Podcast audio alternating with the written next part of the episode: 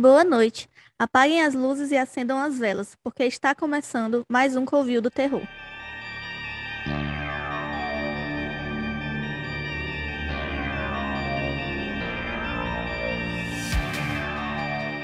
Meu nome é Newton Vieira e o episódio de hoje é sobre a novela América. Eu sou Germano Marques e tem aluguel barato que pode sair muito caro, viu? E eu sou a Grazi Araújo. E sabia que alguns estados do Brasil se chamam mariposas de bruxas? Olá, gente! Mais uma vez aqui. Hoje a gente vai falar sobre um filme que tem na Netflix. Isso é uma coisa que a nossa ouvinte querida Elaine é, sentia falta da gente comentar onde a gente conseguia ver as coisas. É, já adiantando, muita coisa não se consegue é, por meios legais, é, mas esse filme de hoje especificamente tem na Netflix. É, o filme é Ninguém Sai Vivo, dirigido por Santiago Meneghini, roteirizado por John Crocker e Fernanda Koppel. Esse filme é uma adaptação do livro homônimo do Adam Neville. E o filme acompanha a jornada da Amber nessa questão da vida hostil nos Estados Unidos como um imigrante legal, o que termina levando ela a procurar abrigo numa mansão caindo aos pedaços e cheia de segredos, alguns deles ancestrais. What have you seen? There's something wrong with this place. Eu queria começar esse episódio já fazendo dois protestos. o primeiro é, gente, a Netflix está muito cara. Então, assim, é, eu fui olhar. Hoje foi cancelada a, a, a, assinatura da minha irmã, que era a assinatura que eu usava, então meu primeiro protesto é esse, que ela, se ela ouvir esse episódio, que ela pague a Netflix. E o segundo, e o segundo é Netflix, por favor, não tem como. Ou a gente come ou a gente assiste filme. E o pior é que agora tem a bendita taxa, né? Que é para quem divide e não está usando a mesma Wi-Fi, vai ter que pagar agora 13 ou 17 reais cada pessoa. É um assalto. Soleragem demais, minha irmã, não aguento não. Mas, enfim, voltando ao filme, é, o filme acompanha né, a história dessa imigrante mexicana. O começo é bem o que a gente vê de documentário, o que a gente vê até como o Newton falou da novela América, aquela coisa de coiotes atravessando ela para os Estados Unidos e ela se sujeitando a subempregos para viver, entre aspas, o sonho americano, né? Ela trabalha numa fábrica de confecção de roupa e ganha muito pouco e ela termina achando é, essa pensão. É uma pensão que aparentemente é só para mulheres é, e caindo aos pedaços e assim como é muito barato e é o que ela pode, eles não exigem documentação também, que é uma coisa que ela ainda não tem. Então ela termina para lá. E um ponto assim interessante do filme é que ele mostra um, um Estados Unidos assim realmente bem feio e sujo, que, que é uma coisa que tendem a maquiar. Por mais que o filme seja de terror, mas é tudo sempre muito bonitinho. No máximo, eles colocam assim uma neblina, uma névoa, assim, para dar um, um, ar de terror. Mas é muito difícil você ver um filme dos Estados Unidos que é sujo. Geralmente eles sujam é, as imagens da América Latina, sujam e botam um filtro laranja na América Latina. E eu gostei desse filme porque ele mostra mesmo uma realidade bem crua. Uma coisa que eu li é que o diretor ele se inspirou em Um Quarto do Pânico e a Mansão Rio para criar essa aura misteriosa e mais sombria. Foram os dois filmes que ele se inspirou bastante para ter essa coisa mais escura, mais feia, que a... você hum. vê que o ambiente é hostil. A pensão mesmo lembra muito a, a mansão da primeira temporada, né? A, a Residência Rio. Pois é, e, tipo, eu não, eu não julgo ela, gente, porque se eu visse aquela casa ali, eu ia querer morar, e eu, eu tipo, eu achei tudo a ambientação, achei tudo a casa, aquele, aquele quê de família Adams no prédio, e uns móveis antigos dentro. Gente, aquilo ali, uma bela faxina e uma pequena reforma ia ficar lindíssimo. Pegador, e depois eu entrasse ali, era espirrando meia hora. e, e, um, e um incensozinho de sálvia também, né? Porque tinha uma galera que não era pra estar ali. E aí, nessa jornada dela, ela tem uma amiga que também é imigrante, provavelmente de algum país ali é, afro-caribenho ou da África mesmo, a gente não, não tem essa informação de onde essa amiga dela vem. E essa amiga dela vai ajudar ela com a documentação falsa, né? Que ela, ela quer porque que ela depois é explicado que ela diz que, que precisa dessa documentação falsa porque ela falou para um tio dela que ia arrumar um emprego que ela tinha nascido no Texas e ela precisava e essa amiga, ó, no Texas é mais caro. E aí depois a gente até simpatiza com essa amiga dela, essa amiga dela se mostra muito legal. E aí a amiga dela, ó, pois vamos fazer o seguinte, tu não tem o dinheiro completo, pois tu me, tu me dá o que tu tem, eu junto com o que eu tenho e pago. Quando tu conseguir esse trabalho que vai ser melhor do que o que a gente tem, tu pega e me, me devolve a minha parte. Ela, beleza. Ela dá o dinheiro e a colega dela simplesmente some. E aí, isso é uma coisa que é muito comum, muitíssimo comum. As pessoas vão, principalmente a gente que é latino, que tem essa coisa do coração mais mole, coração mais quente, a gente acredita que, ah, eles são imigrantes também, eles vão ajudar. Inclusive nos vídeos do Apuriguria, que é o canal que eu falei sobre a, a, a Indy, que mora atualmente na Escócia, mas que morava na Inglaterra, ela fala muito de que quando você for tentar morar em outro país, você ficar com o olho aberto não só com gente do país, mas também com imigrantes, também com brasileiros, porque tem muita galera que vive de dar golpe em gente que está tentando começar a vida em outro país. Menina, ela não sabia a biqueira que estava se metendo com essa amigona bem aí. Da onça. Eu já comecei hum. a desconfiar na hora que ela falou assim: ai, me dá teu dinheiro não, né, ela nem falou isso, né? Que ela vai entregar e ela recebe, porque ela podia ter falado assim: não, mulher, eu te dou o dinheiro, aí tu me dá. E não, a gata já foi pegando logo o dinheiro dela, gente, essa mulher bem aí, ela vai sumir com certeza e ela vai ficar sem nada. Que nem a Márcia golpista. vai cair por terra quem levanta a língua contra mim. E aí, no começo do filme, a gente tem um, umas, umas gravações, uma coisa assim, meio found footage, de uma expedição, sim, anos 50, anos 60, é, na América Central. É, eles descobriram alguns objetos, alguns templos. É, Para mim, que assisti Survivor, é, lembra até os templos da Guatemala, é coisa assim mesmo, bem. Na Guatemala é maia, no caso. Mas o, os maias e os astecas, eles é, tinham muitas semelhanças entre questão de templos e rituais e tal. E aí mostra um pouco disso, deixa isso de lado, é, mas não deixe de trazer um pouco da narrativa dos selvagens primitivos, né? Dos nativos, é, dos nativos selvagens.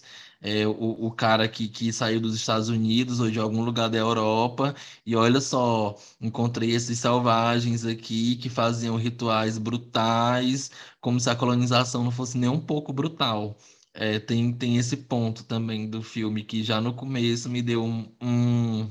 Já eu achei, eu achei interessante assim o fato de o fato de as pessoas que fazem esses ritos, né, que são os dois irmãos, é, serem é, americanos, mas com com. Tem uma carinha ali de que eles são imigrantes também, mas ali da Europa. Eles têm uma cara de europeu, né? Os dois. Sim, eles têm bem cara de eslávicos. Aham, uhum, eles têm.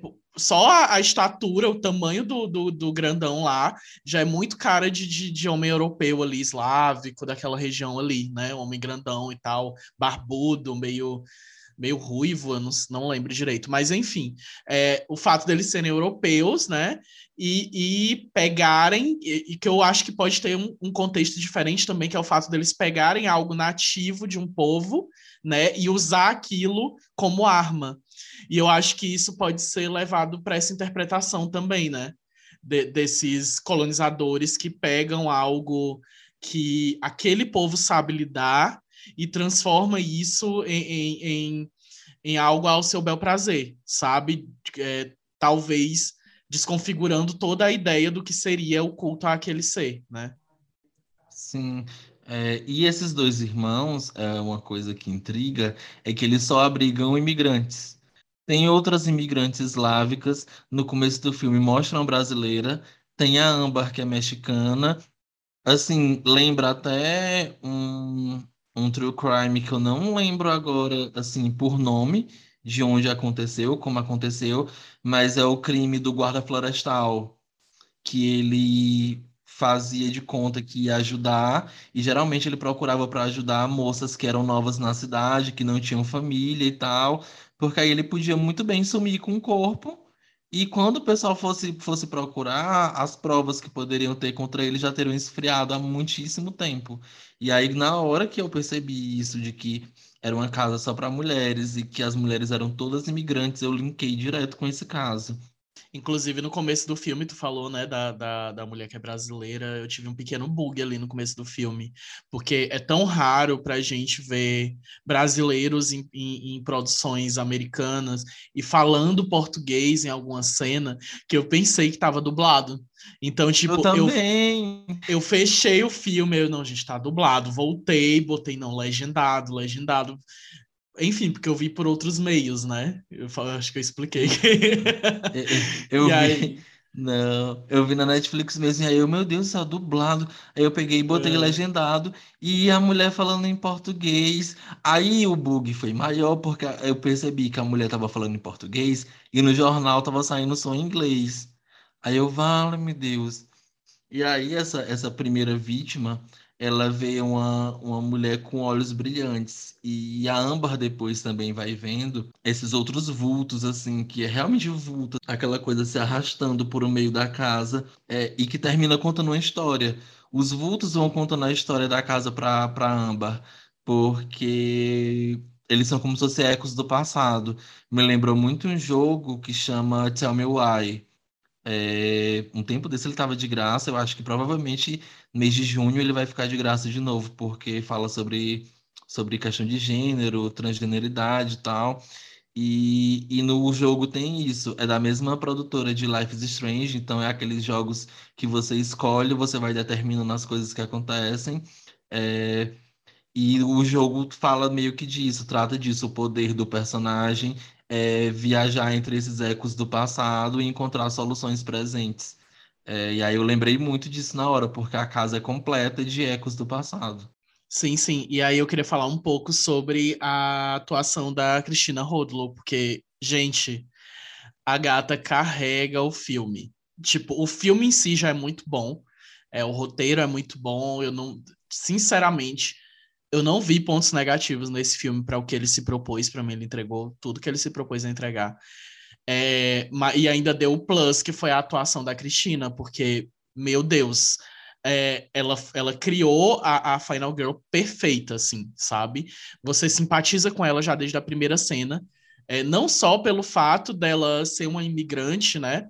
E tá ali é, sem ele nem beira em outro país, mas ela mesmo passa um, um, carisma natural, assim. Eu adorei, adorei a atuação dela também. Tô super querendo ver ela em outras produções. Eu achei ela incrível também. Tanto é que eu comecei a assistir o filme jurando que eu conhecia ela de, de algum outro lugar. Não consegui descobrir de onde era, mas eu acho que é porque ela é tão carismática, tão marcante, que você fica achando que já viu ela em outras produções também mas ela carrega o filme todinho nas costas. Sim, ela passa essa sensação de familiaridade. E aí, como a gente já tinha falado, essa casa ela é meio que um abate, né? Esses esses prováveis estadunidenses ou europeus, a gente não sabe bem a origem deles, eles tratam esses imigrantes como animais para abate. A gente descobre através desses ecos do passado que o ancestral deles, o pai deles, fez essa expedição para o México e achou uma caixa, e que através dessa caixa ele faz um ritual. É, fica tudo bem turvo sobre o que o ritual te dá, porque assim, ele fa um dos irmãos fala que o irmão mais velho está fazendo um ritual para se curar, só que assim, como o pai morreu, se ele fazia esse ritual primeiramente é, fica é, é, meio é meio dúbio assim o, o, que realmente e até quando esse ritual pode ser feito até que ponto.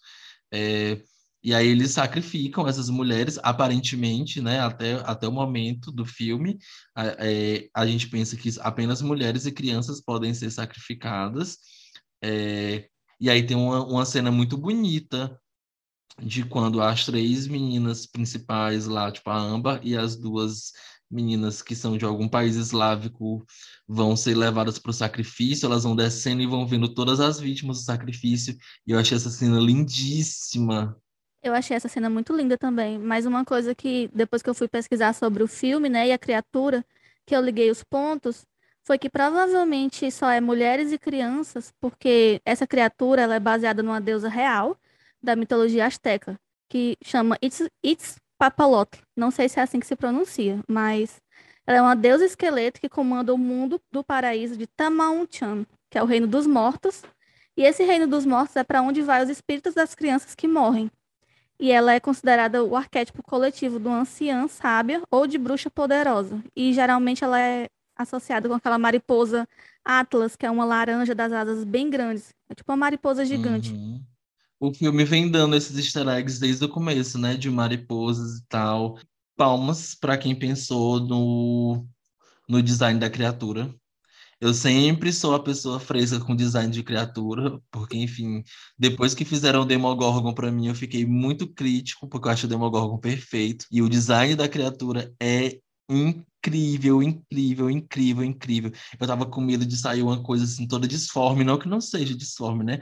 Mas eu tava com medo de sair uma coisa assim pegajosa, melequenta, meio Lovecraftiana, e a criatura que sai de dentro chega a ser bizarramente bonita. Sim, chega a ser belo.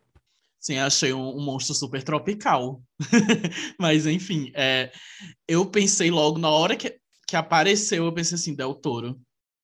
Tem muita uhum. cara de Del Toro, o monstro. E não só o monstro, mas também o fato de ficar aqueles.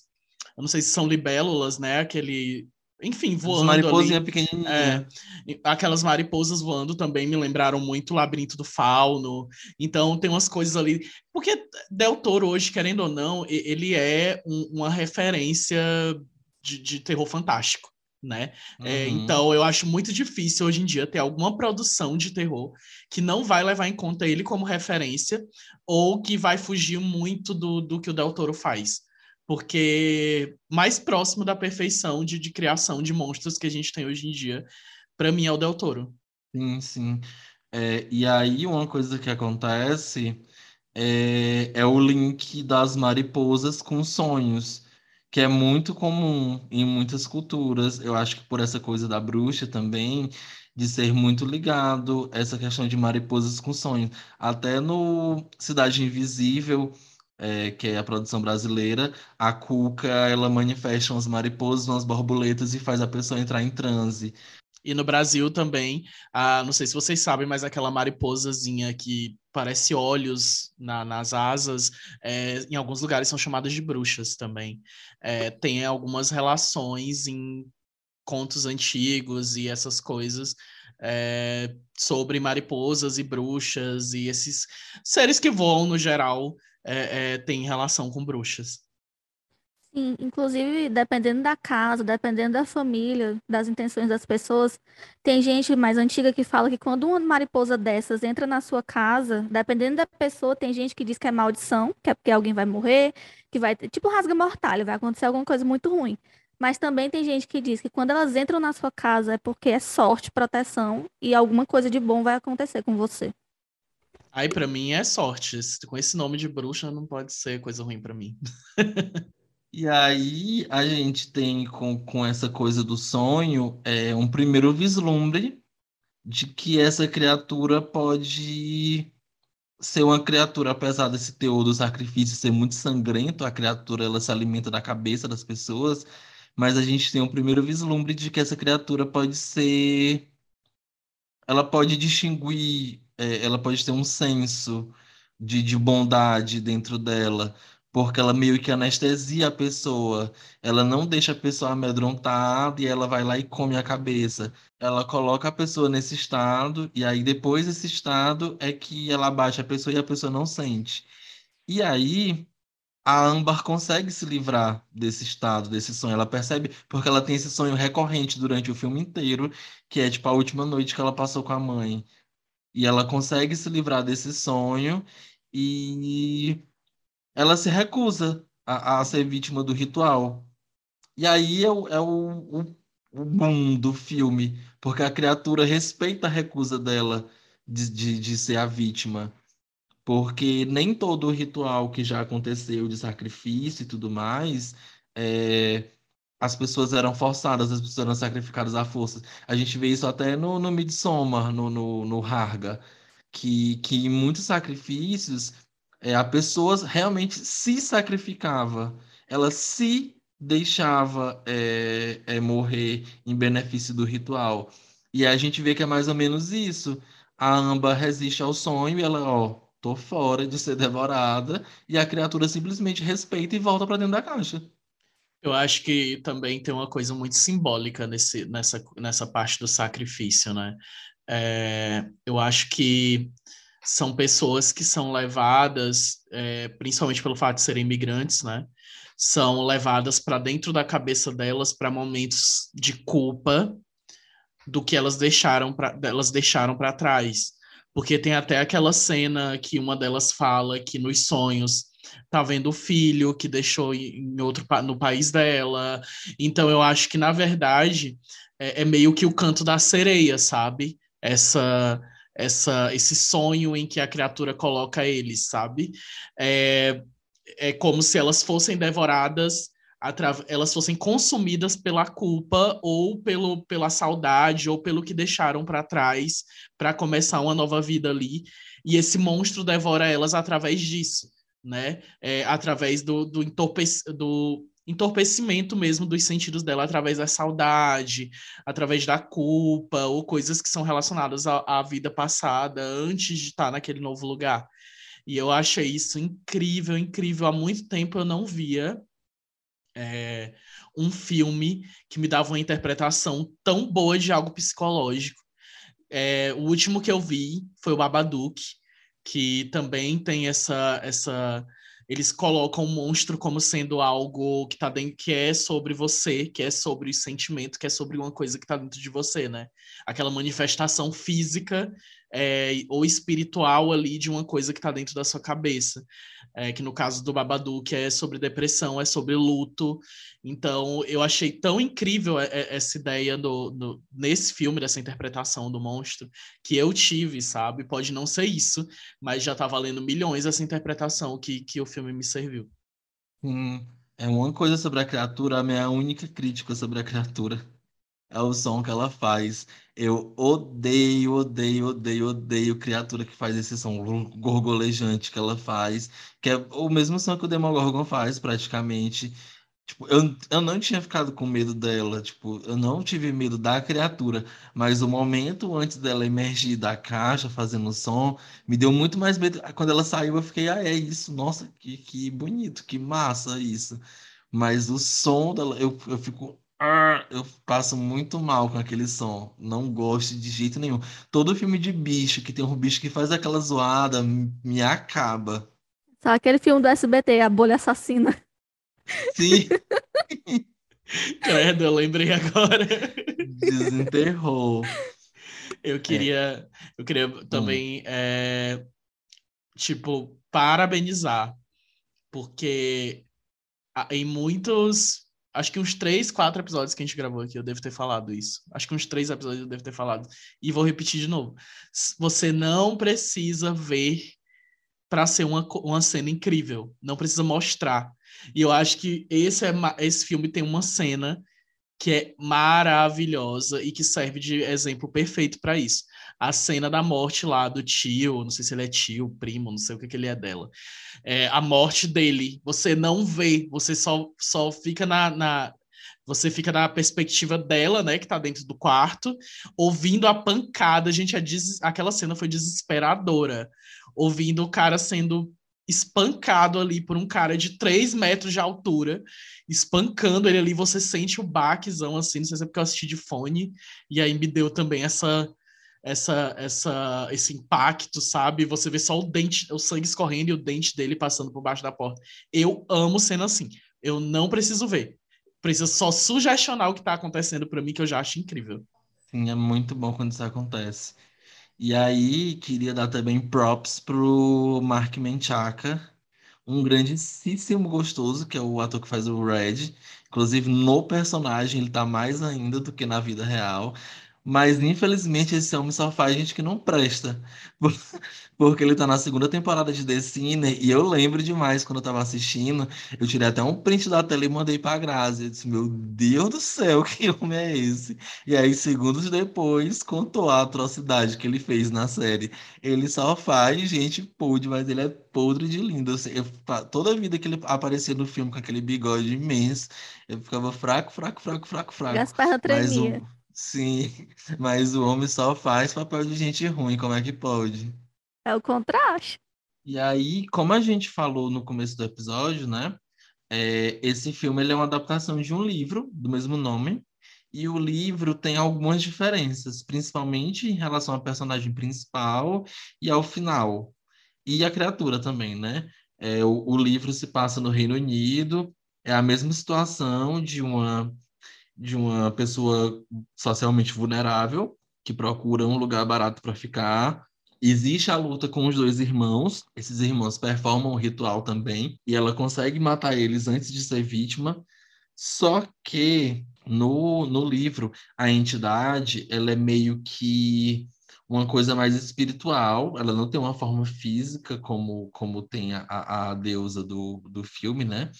E ela chama Black Maggie ela é como se fosse uma, um espírito que representa uma deidade muito antiga da fertilidade e outras coisas, o que explicaria a morte de mulheres. Eu fiquei muito interessado para ler para ler o livro, muitíssimo interessado, mas eu não achei, só achei no Kindle e tava tipo 50 e poucos reais. Eu não vou pagar 50 e poucos reais no livro do Kindle, em inglês ainda. Se fosse impresso, eu comprava. É, e aí o que acontece é que no final, porque assim, para muitas pessoas o final do filme estadunidense ficou ambíguo. Tem gente que acha que a Amber morreu e aquele final é ela no sonho da deusa. Eu entendi o, o que eles deram literalmente, né? Que ela escapou do ritual e que ela ofereceu o Red e que agora ela era a sacerdotisa nova da deusa. Prefiro acreditar nisso aí é, também. Eu, eu prefiro acreditar nisso, sim mas teve gente que levantou a hipótese de ela estar sonhando ainda no, no, no sonho da deusa. E aí, no, no, no, livro, a, a Stephanie, que é a personagem principal, consegue se livrar dos irmãos e ficar de boas com a Black Mag. Ela escreve um livro sobre o que ela passou. É bem Carrie, o livro, né? Que no, no livro de Carrie é basicamente narrado por a Comissão White, que é uma comissão, enfim, outra coisa lá, e o livro autobiográfico da Susnell. E é basicamente isso, ela é uma Susnell. Ela passou por um evento assim paranormal e ela escreve um livro, vira best-seller, ela fica, ela fica famosíssima e rica. Porém, ela passa o resto da vida tendo pesadelos e sendo assombrada por essa entidade. Tipo, a entidade não não exige o sacrifício dela, não exige que ela passe o sacrifício para frente, mas a entidade também não abandona ela. Então, é, tem esse que agridoce também, tanto quanto o filme estadunidense. Porque no filme estadunidense, como ele acaba com a Amber olhando para fora e as mariposas circulando ela, a gente não tem certeza assim, se ela foi embora, se de repente, como ela é ilegal, ela ficou com aquela casa e ficou mantendo o mesmo sistema de pensão. É, os dois finais são bem agridoces de qualquer forma, apesar de bem diferentes. E eu fiquei muito interessado em ler o livro, muitíssimo. E, tipo, é, uma, tem algumas referências também que eu achei bem interessante, assim. É, que eu não sei se são referências, se foram referências. Provavelmente não, mas me fez lembrar. Talvez por essa bagagem. É, que é a caixa, me lembrou muito a caixa do Hellraiser, é, a ideia da caixa do Hellraiser e a, e a entidade ser ligada a sonhos. Então, me lembrou um pouco aquele rolê do, do Hellraiser, né? Que eles pegam você da, e te levam. Eles vêm de uma outra realidade, você tem alucinações. Então, acho que talvez tenha tido essa referência, ou não, né? Já que é baseado nesse livro. É, e a outra coisa foi bem no começo, quando a gata chega, que ela encontra a, a outra gatinha lá chorando, já assim, me lembrou muito Suspiria. Que a gata chega, já tem uma, uma gata correndo, já um, um meio que um, um, anúncio ali de que tem alguma coisa errada, mas a gata simplesmente ignora. Me lembrou muito Suspiria, o começo de Suspiria. Pois é, e esse filme, assim, é o que eu tava comentando com a Grazi. É, ele aparentemente, por o que eu pesquisei e dei uma olhada na internet, ele é bem divisor de opiniões e eu não achei ele de forma. Eu não consigo ver. Eu até tentei ver o que é que criticaram nele, mas eu não não consigo ver ele como um filme assim tão divisor. Por exemplo, tem o Midsommar que para mim é perfeito, mas eu entendo perfeitamente também os motivos que fazem as pessoas não gostarem. Mas esse filme eu não entendi. Tipo, as pessoas não acharem ele minimamente bom a ponto de, ai, não gostei. Eu não entendo como não gostar desse filme. Tudo bem que a, a, a experiência ela é sempre subjetiva, mas eu, eu achei estranho ele ser um filme, é, entre aspas, controverso nesse sentido, de que algumas pessoas não gostaram e, e gerou essa discussão. Na época que saiu também eu fiquei por fora porque eu não assisti, então eu terminei perdendo o que, o que as pessoas levantaram para não gostarem desse filme. Quando eu fui assistir o filme, né? Porque às vezes eu tenho essa mania. Como eu sou ruim de assistir filme, quando eu tô com muito tempo livre e tô entediada, eu abro a Netflix e assisto algum filme de terror para ver se vale a pena. E na época que eu assisti, já foi. Eu acho que ele foi até o último filme que eu assisti em 2021. Tava em, em foco aquela série de zumbi coreana, que é All of Us Are Dead. Que é e o ótimo, nome desse inclusive. filme.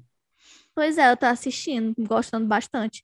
E o nome desse filme é, acho que No One Gets Get Out Alive, uma coisa assim, Gets Out Alive. É, Aí eu confundi os dois e fui olhar na internet, porque eu não sabia até então que All of Us Are Dead era uma série de zumbi. Aí eu fui na internet ver se era esse filme que o pessoal tava recomendando muito, que tava o boom. E quando eu fui olhar na internet, era só um monte de crítica detonando o filme, dizendo que era horrível, que era um terror xoxo, que era uma tentativa de ser um filme de terror. E eu, meu Deus do céu, que diabo é isso? Estão arrasando o filme aqui loucamente. Só que eu fui assistir e eu fui, foi surpreendida. Eu não consigo também entender por que, que as pessoas não gostaram. Para mim, o filme é incrível. Agora eu lembrei de um ponto. Eu lembrei que eu vi é, algumas críticas falando que o filme se, se apegava demais à história da Amber e que o terror estava só no arco final. Gente, essas pessoas têm que estar numa situação muito confortável para não entender que a situação da Amber, da Amber, na verdade, eu sempre quero falar Amber, da Amber é o terror. Você viver numa situação é, a ponto de, de, de ser, de não ter documento, de ser um ninguém no país, de ser maltratado por ICE, até ser deportado, é um terror. Aquilo já era um terror em si. É como o terror da Dani de Midsommar. O terror da Dani é um terror puramente sentimental. O terror da Dani é ser preterida, é ser abandonada. O terror da Amber, até a criatura aparecer, até o momento da gente ver a questão das almas, do ritual, era a vida dela. A vida dela era um terror. Eu não, en- sinceramente, eu não entendo isso. Porque, assim, o, pra mim, o filme, esse, todo esse, esse processo de contar a história, de, de mostrar o que ela tá passando ali, é, é salpicado de terror em vários momentos, gente. É, é, para mim, o filme vai construindo a tensão, vai construindo o terror para chegar é, no Uhum. final com aquele monstro. Tipo, vários momentos eu fiquei tenso durante o filme. E, e cenas ali, tipo, a- a- os espíritos estão presentes desde o começo do filme. A cena daquele cara batendo na porta, né? Do irmão dele batendo a cabeça na porta. Gente, desde o começo tem pequenas cenas é, salpicadas de terror ali. Eu não gosto é de filme que fica toda hora dando jump scare, sem motivo nenhum, tacando, esfregando terror na sua cara. Aí chega no final, você simples, o, o final que é para ser o, o, o épico do negócio, não ter efeito nenhum sobre você, porque você já passou o filme inteiro levando susto e vendo coisa estranha. Eu prefiro filmes assim, que vão sendo salpicados, algumas cenas de terror, e chega no fim, o grande terror acontece. Eu acho que as pessoas gostam de reclamar, na verdade. Porque se o filme fosse 100% também movimentadão, iam reclamar disso. Ai, que filme apelativo. Que, que se, se for, aí se fosse alguma coisa. Se esse filme tivesse o selo da A24, vocês podem ter certeza como as cinéfilas de Twitter iam enlouquecer em cima desse filme. E eu, tava, e eu vi críticas, e, e é engraçado, porque eu vi críticas, inclusive, pesquisei hoje antes da gente gravar no YouTube, algumas pessoas que assistiram e tal, falando que esse filme fala de muita coisa ao mesmo tempo. Que, tipo, não acontece muita coisa, reclamando já do excesso. Aí eu não entendo, tem gente que diz que falta, tem gente que diz que tem demais. Eu acho que é só isso mesmo, é só o povo querendo reclamar. E tem também uma questão que é esse filme, ele me lembrou muito um outro filme que eu assisti, que foi ótimo ter lembrado, porque agora eu vou botar na lista para botar na pauta do Covil daqui a uns episódios aí da próxima temporada, que é His House, é, o que ficou para hum, trás. Eu adorei. Eu que assisti é um, já esse filme. Que é um filme também sobre imigrantes, sobre é, é, só que esses imigrantes, eles são africanos, se eu não me engano, eles vêm de algum lugar em África. Uhum. E é incrível, o filme é maravilhoso. Então, tá, já tá aí um filme com a mesma temática pra gente gravar na próxima temporada. Pois é, pois é, pois é. Eu não achei é, é isso, essa crítica sobre ter muita coisa ao mesmo tempo. Inclusive, eu achei um filme fácil de assistir. É o que eu sempre falo, quando a gente pega um filme, a gente faz a lista, é, uns dão tantas indicações, outros dão outras, e muitas vezes a gente não conhece os filmes que os outros indicaram. É, os outros que a gente diz, os membros aqui do Covil. E aí, quando eu vejo um filme assim, que é uma hora e meia, chega a me dar um. Ai, que coisa boa. E aí, assim foi. O filme, para mim, é facílimo de assistir. Facílimo, facílimo, facílimo. Tanto é que eu vi ele, assim, brincando. Tem filme que eu tenho que parar não sei quantas vezes para ver, e esse eu vi muito fácil. Hello? I must prepare you. E por isso, acho que tá na hora já da gente dar a nossa nota para o filme, já que a gente tá, tá rasgando tanta seda assim. Vamos de nota. Grazi, qual a tua nota para o filme? A minha nota para o filme. A primeira vez que eu assisti o filme, eu dei três. Mas aí depois que eu, que eu tava assim, extasiada, que eu fui ler sobre, que eu fui realmente entender Aí minha nota subiu. Aí quando eu assisti a, do, a segunda vez, eu dou um 4 pro filme, porque eu acho ele muito bom. Só que eu acho ele curto, assim. Eu não sei, ele me deixou com gosto de quero mais, entendeu? Eu queria ter visto mais sobre a criatura, porque a criatura é tão bem desenhada, tão bem articulada, tão incrível, que fica muito assim triste que ela só seja usada no final e a gente veja pouco dela. É sobre. Newton, e tu? Eu dou 4,5. É... Não dou cinco porque não sei. Acho que não, não foi um filme que me impactou a ponto de, meu Deus, todo mundo tem que ver esse filme, meu Deus, que filme incrível, que filme, sabe? Para dar cinco tem que ser uma coisa muito, tem que ser um santo molde da vida, tem que ser uma coisa muito extraordinária para dar um cinco. Eu dou um quatro e meio e que isso quer dizer que o filme é muito bom e que eu super indico. É... Não, não encontrei furo de roteiro. Isso foi uma das coisas que me deixou muito feliz também. Hoje em dia é raro você encontrar. Ah, mas Dilton, mas tem furo de roteiro, não presta? Não, eu assisto vários filmes com furo de roteiro, para mim não tem problema nenhum. Não sou uma pessoa que, que, que leva em consideração isso, a não ser que é, isso atrapalhe a minha experiência assistindo o filme. Mas, mas eu tenho também que, que, que vangloriar esse filme por não ter furos. Não tem tudo. O filme fecha redondinho. O final fica em aberto.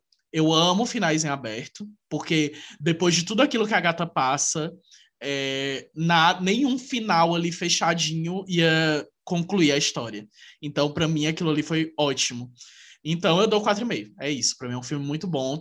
Super indico para as pessoas assistirem, porque tem uma linha, é, uma crítica social muito boa, é, inovou a forma como mostra os Estados Unidos, é, como o Germano falou lá no começo. É, enfim, é, o, o, o monstro é bem feito. É, para mim, não, não, tem, não tem nada de ruim no filme que eu aponte e fala, nossa, é muito ruim. as atuações são ótimas, eu gostei muito, então, 4,5. E o senhor, Germano? Mim é 4,5 também, por os mesmos motivos. Achei tudo incrível, incrível mesmo. A criatura, eu fiquei apaixonado, real, por, por o design da criatura. É uma coisa que eu sempre, sempre pesa para mim em filme de terror que envolve monstro essa questão de criaturas, então, para mim é um 4,5 também, não, ser, não é 5 justamente por causa desse mesmo fator. Não é um filme, assim, que mudou minha vida, digamos, como Midsommar, como Night of the Living Dead, Bebê de Rosemary, alguns desses filmes que eu gosto tanto. É, então, para mim, termina sendo esse 4,5 é, por essa questão também. É muitíssimo bom. Eu com certeza vou, vou recomendar para muitas pessoas, mas não é algo que, que, tipo, que realmente, nossa, mudou minha vida ter assistido esse filme. Pois é, eu tô muito feliz que vocês gostaram, porque quando eu assisti a primeira vez, eu fiquei pensando, nossa, os meninos vão adorar o design dessa criatura. E eu tô feliz, eu fiquei com medo, porque como eu li nas reviews que tinha muita gente odiando, eu fiquei com medo de vocês não gostarem também. Mas eu tô feliz que vocês gostaram, então.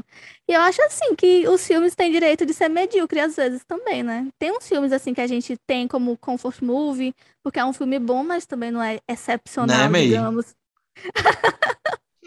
Cuidado com o fandom da May. Cuidado, olha que eu vou, É, eu vou chamar já as os- gatinhas no Twitter. Vão Os já te cortar May- todinha. Os fãs da May vão tacar um saco de bosta aqui na porta. Pois é isso, gente. Vocês sabem onde encontrar a gente, arroba Covil do Terror, tanto no Instagram quanto no Twitter. É, caso você escute a gente por Spotify, tem uma opçãozinha agora de você avaliar o podcast. Por favor, se você puder avaliar a gente lá com cinco estrelas e tal. É, reiterando, o filme tem na Netflix, tá? É Line. Se quiser assistir o filme, tem na Netflix. É, e assim, a gente tem também uma campanha de financiamento coletivo no Apoia-se, que você pode encontrar por apoia.se barra Terror. Lá a gente tem dois planos, um de 5 e um de 10 reais. É, cada plano dá direito a algumas coisinhas, é, que tem tudo detalhadinho lá. Se você entrar, você vê tudo que tem direito. Inclusive, em instantes, a gente vai assistir em conjunto o filme da, da próxima pauta. E esse é um dos benefícios para quem é do, do plano de 10 reais. É, a gente vai assistir, a gente aqui do Covil, vai assistir esse filme juntos. É, e esse é, um, é um, uma das coisas que você pode conseguir.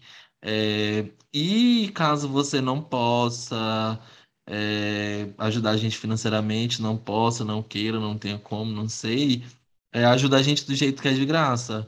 É, compartilha que tá ouvindo o episódio. Você sabe que tem um amigo que gosta do filme, que gosta da temática. Compartilha com ele. É, quando você compartilhar no story, marca a gente. é, engaja no, no- na, na publicação, comentando, compartilhando, salvando. Mesma coisa no Twitter. O nosso engajamento no, no Instagram é baixo, no Twitter piorou. Eu posto lá só para dizer que tem mesmo. Mas enfim, é isso. Caso você não possa ajudar de uma forma, sempre vão ter outras. É, e aí existem essas outras formas para você ajudar a gente. E é isso, gente. Acendam as luzes e apaguem as velas, porque está terminando mais um Covil do Terror. Até a próxima. Tchau, gente. Tchau, gente. Durmam com as mariposas.